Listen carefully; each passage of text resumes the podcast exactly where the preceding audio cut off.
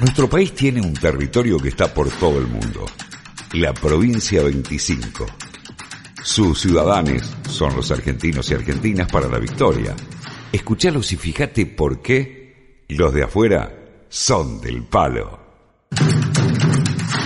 Juan Goldín, desde Lisboa, Portugal.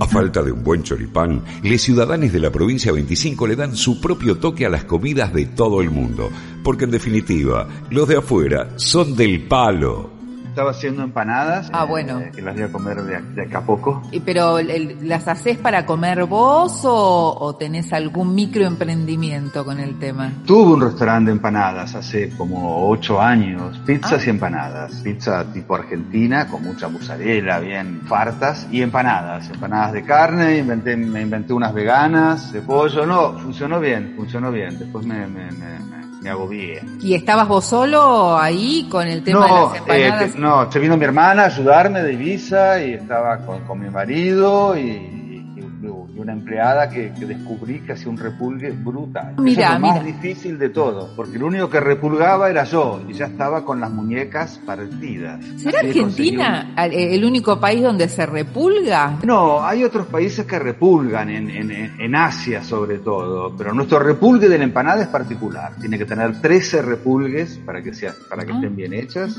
y tenés que tener cancha, ¿no? Porque después descubrí acá un un portugués que repulgaba brutal, pero no es fácil. Sí, ¿y, les gusta la empanada, por ejemplo? Mira, les gusta. Yo fui el primero que empezó y, funcionó muy bien. Y después hubo varios argentinos que se coparon y que empezaron a hacer. Y ahora tenés empanadas takeaway, tenés en los kiosquitos. Ya, ya se ha hecho bastante famosa. Todo el mundo sabe lo que son. ¿Y la pizza, ¿y la pizza en Lisboa cómo es? Es más tipo la pizza italiana, que es muy finita y con pocos, con pocas cosas. Yo hacía una pizza más argentina, ¿sabes? Hacía fugaceta, hacía las pizzas bien llenas de mozzarella. La diferencia de las pizzas, ¿por qué son diferentes las pizzas en Italia y por qué son diferentes en Argentina y en Brasil, básicamente? Porque cuando llegaron los italianos a Brasil y Argentina y vieron tanta cosa, tanto queso, empezaron a hacer las pizzas mucho más rellenas y con mucho más que rellenas, con mucho más ingredientes que los que se hacían en Italia. Por eso la pizza argentina y la brasilera son tan particulares y no tienen, tienen cómo darle en ningún país del mundo. Yo opino eso. ¿eh? Después de haber probado pizza en distintos lugares, me quedo con la argentina. Y la fugaceta es, viste, funciona, la inventó un italiano, pero la inventó en Argentina. Sí, y, y hablando de comidas, ¿cuál es el plato típico tradicional de Portugal? Es el bacalao. A pesar del bacalao no ser portugués, el bacalao era lo que comían antes los pobres. Ahora es carísimo. Pero como venía seco y salado, de un bacalao seco podés hacer por lo menos seis o siete comidas diferentes. Si ah. agarras el lomo, si agarras pedacitos. Y hay mucha tradición de bacalao. Acá en Navidad se come bacalao. Bacalao cocido con papas, garbanzos, huevos cocidos. Hay, dicen que hay 365 recetas de bacalao en Portugal. Un plato de bacalao para todos los días. Queda más que claro. Los de afuera son del palo. Un día, si querés, hacemos unas recetas de cocina bien explicadas de bacalao. Por favor, tírame, alguna. Bueno, hay una que es muy fácil para hacerlo para nosotros. Se llama bacalao a brás, que la inventó un señor Brás y es exactamente igual que el revuelto gramajo, que la inventó un señor gramajo, pero en vez de tener jamón cocido, tiene bacalao desmenuzado. Entonces es más o menos lo mismo. Eh, dorás un poquitito de cebolla, un poquitito de ajo, bien refogadita, ahí tirás pedacitos de bacalao bien, bien separaditos para que se doren con, con, esto, y después es echarle dos huevos y papas paja, esas que, que se venden, las la palito. Cuando lo terminás se le pone arriba un poquito de cuentro picado, que se usa mucho más que el perejil, y dos aceitunas. Cuentan que la ciudadanía de la provincia 25 suele meter las patas en la Fontana di Trevi, tomar tinto del pingüino en Australia, hacer pintadas en las madrugadas del DF y cantar la marcha en todos los idiomas. Queda claro, los de afuera son del palo. Os muchachos peronistas, todos unidos venceremos. Y como siempre daremos un grito de corazón, viva Perón, viva Perón. ¿Qué es ser peronista en Portugal? Es reconocer un montón de cosas peronistas que pasan por todos lados del mundo. Es decir, el, yo creo que el mundo es peronista y no sabe. Ah, mira. No, pasa solamente acá. no pasa solamente ahí. Y esta frase de, de donde hay una necesidad nace un derecho de vida, eso lo ves constantemente en todos lados. Eh, si ves la política social portuguesa y la política de salud portuguesa, es absolutamente peronista el tema de los subsidios. Eh, la constitución portuguesa, que fue hecha en el 75, después de la revolución de los claveles, se parece más a la constitución del 49 que a la vetusta y añeja que tenemos ahora. Es decir, eh, mira un dato, como tuvimos los gobiernos de neoliberales en el 2008 y con la crisis de 2008, el gobierno de acá quería a toda costa eh, privatizar la salud y la educación.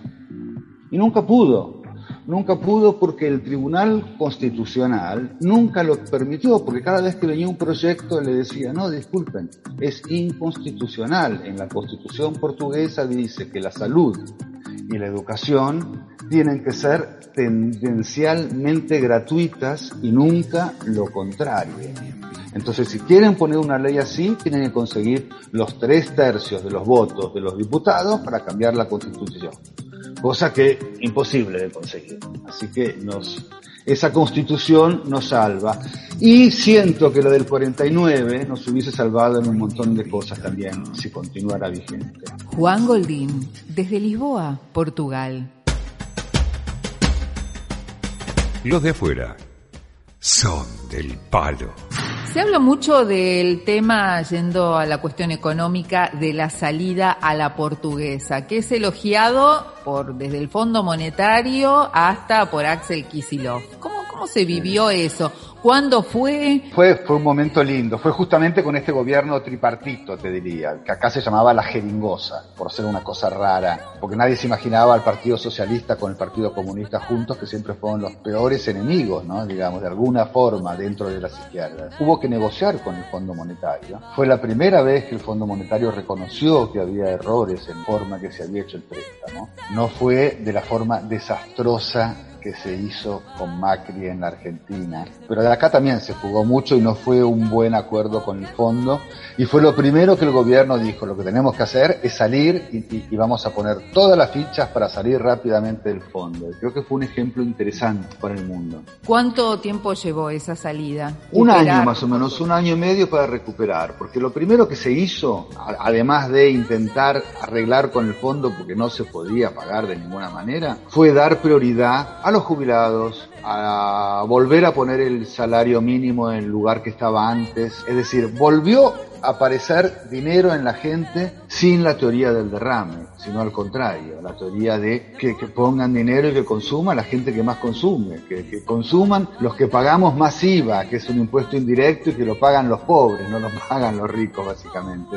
O sea que son kirchneristas, fue kirchnerismo. no, pero, pero, pero claro que sí, claro que sí, los de afuera son del palo. Estas políticas que critican y dicen que son populistas y no sé qué, cuando quieren salvar la economía del país, no, la, teoría del derrame está absolutamente fuera de moda por suerte en Europa. Esperemos que no vuelvan más con estas locuras milelianas. ¿Sabés qué escuchan las argentinas y argentinos para la victoria por el mundo? Además de Charlie, de la Negra Sosa y de Goyeneche. Entérate. Rodrigo León. Rodrigo León es un capo, un músico interesantísimo portugués. Fue el fundador de Madre Deus, no sé si se acuerdan, un grupo de los 90. Muy, muy, muy, muy interesante lo que hace Rodrigo. Últimamente está haciendo eh, diferentes tipos de música. Ya ganó un Oscar por la por la música de, la película esta El Mayordomo. Eh, película. Y ahora está últimamente está mucho con Daniel Melingo y haciendo tangos y hubo un concierto hace cuatro años o cinco en Portugal con, con, con, de Rodrigo y Daniel, que fue un exitazo, un exitazo total. Bueno, acá les dejo este tango portuguesado, a ver qué les parece. Querido amigo, yo no sé.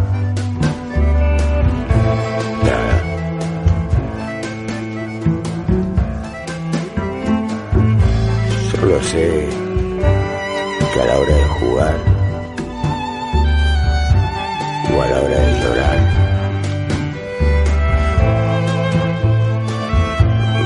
no sé nada. De nada. Juan Goldín, desde Lisboa, Portugal. Los de afuera son del palo. Pasamos al tema pandemia, con las medidas por parte del gobierno, la, respuesta por parte de la población, la actitud de, de, las oposiciones diversas. Te diría que hubo cosas similares con Argentina y otras por suerte no. Cuando empezó todo esto, tanto Argentina como Portugal, Argentina es el país con menos contagios de América Latina y Portugal es el, menos, el país con menos contagios de Europa. Después empezó a crecer, crecer, crecer de la misma forma tanto en Portugal como Argentina y estuvimos cerrados muchísimo tiempo, hasta la Navidad del año pasado. ¿A qué llama cerrados? ¿Qué, qué, qué implicaba ese cierre? Cerrados es que no, no, no podés abrir un negocio si lo tenés, no hay restaurantes, no podés salir a la calle a pasear el perro o hacer un paseo higiénico, no a más de 300, lo llamaban paseo higiénico, no sé cómo se llama en Argentina, no a más de 300 o 400 metros de tu domicilio, a pasear el perro lo mismo, clases no había, era todo virtual. En, o sea, había infectadura también, digamos, había una infectadura había, en Portugal. Había, sí, había un cuidado del gobierno Portugal para contra los portugueses, avalado por los científicos. ah, bueno. Y apoyado por la oposición. Acá la oposición puede ser jodida en muchos casos, pero de ninguna manera iba a ser política con una pandemia. Nunca se discutió si se abre, si se cierra. Es decir, eso era el Ministerio de Salud y la oposición acompañó. Algún partido liberal puede pedir que, por ejemplo, que las máscaras no se usen en la calle y sí en lugares cerrados, pero cosas, viste, comparadas con las disparates de la oposición en Argentina, la oposición acá, por lo menos en toda Europa, te digo, no, no, tirando los mini sectores de extrema derecha o liberales ridículos tipo Milley o, o esas cosas así, pero básicamente la oposición en serio, la oposición de verdad, nunca se puso en contra de las medidas tomadas por el gobierno, de ninguna manera. ¿Y con el tema vacunas?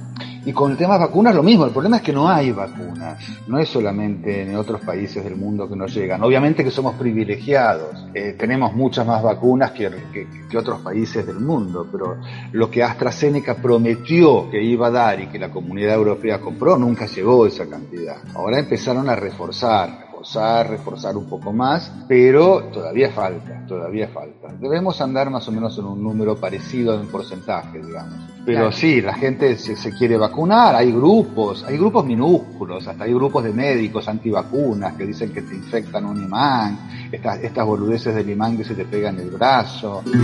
Los de afuera son del palo, lo que pasa por el mundo. ¿Te informas con respecto a lo que pasa en la Argentina? ¿Qué, nivel de información necesitas? Bueno, mira, milito con eso, básicamente. No solamente por interés. Siempre leía todos los días eh, religiosamente y lo sigo haciendo. Abro dos diarios para, para, sacar yo las conclusiones. Es decir, página 12, ahora ya estoy más en tiempo argentino que en página 12, que me gusta más. Y eh, La Nación. Clarín está obviamente fuera de cuestión. Clarín no le creo ni la hora del cine. Pero, y la nación lamentablemente se está desvirtuando, se está clarinizando, ¿no? Pero bueno, era, era desde que, desde hace, desde los 27 años que, que, vivo acá tenía esa costumbre, leer Nación y Página 12 y buscar yo mis conclusiones. Ahora lo que hago es leer mucha prensa extranjera sobre Argentina, porque uno de mis trabajos militantes en Argentina para la Victoria, provincia 25, es recopilar la información que sale en Europa y en el resto del mundo sobre Argentina y que no sea esa información que ya viene marcada y organizada por las usinas de, de, de, Clarín y de La Nación. Prisa replica todo lo que Clarín dice y hay otros medios de comunicación que se ocupan de buscar la información correcta y real. Porque en definitiva, los de afuera son del palo. ¿Qué extrañas más y que no extrañas nada. No vale responder los afectos porque se supone que los afectos, los amigos, las amigas, los extrañas. ¿Qué extrañas más de Argentina, del país Argentina y qué no, no extrañas para nada? Mira, como no puedo responder mis amigos, que es lo que, y mis hermanitos, que es lo que más extraño de verdad, es el pastel de papa de mi abuela, que, que nunca conseguí comer otro igual en mi vida. ¿Y qué no extraño para nada, para nada, para nada? Es la oposición de la Argentina. Eso sí que no lo extraño. Los de afuera son del palo. Desde allá, Leo Chiriano, Rosana Gallo y Juan Goldín. Y por aquí, Guadalupe Roverano. Los de afuera son del palo.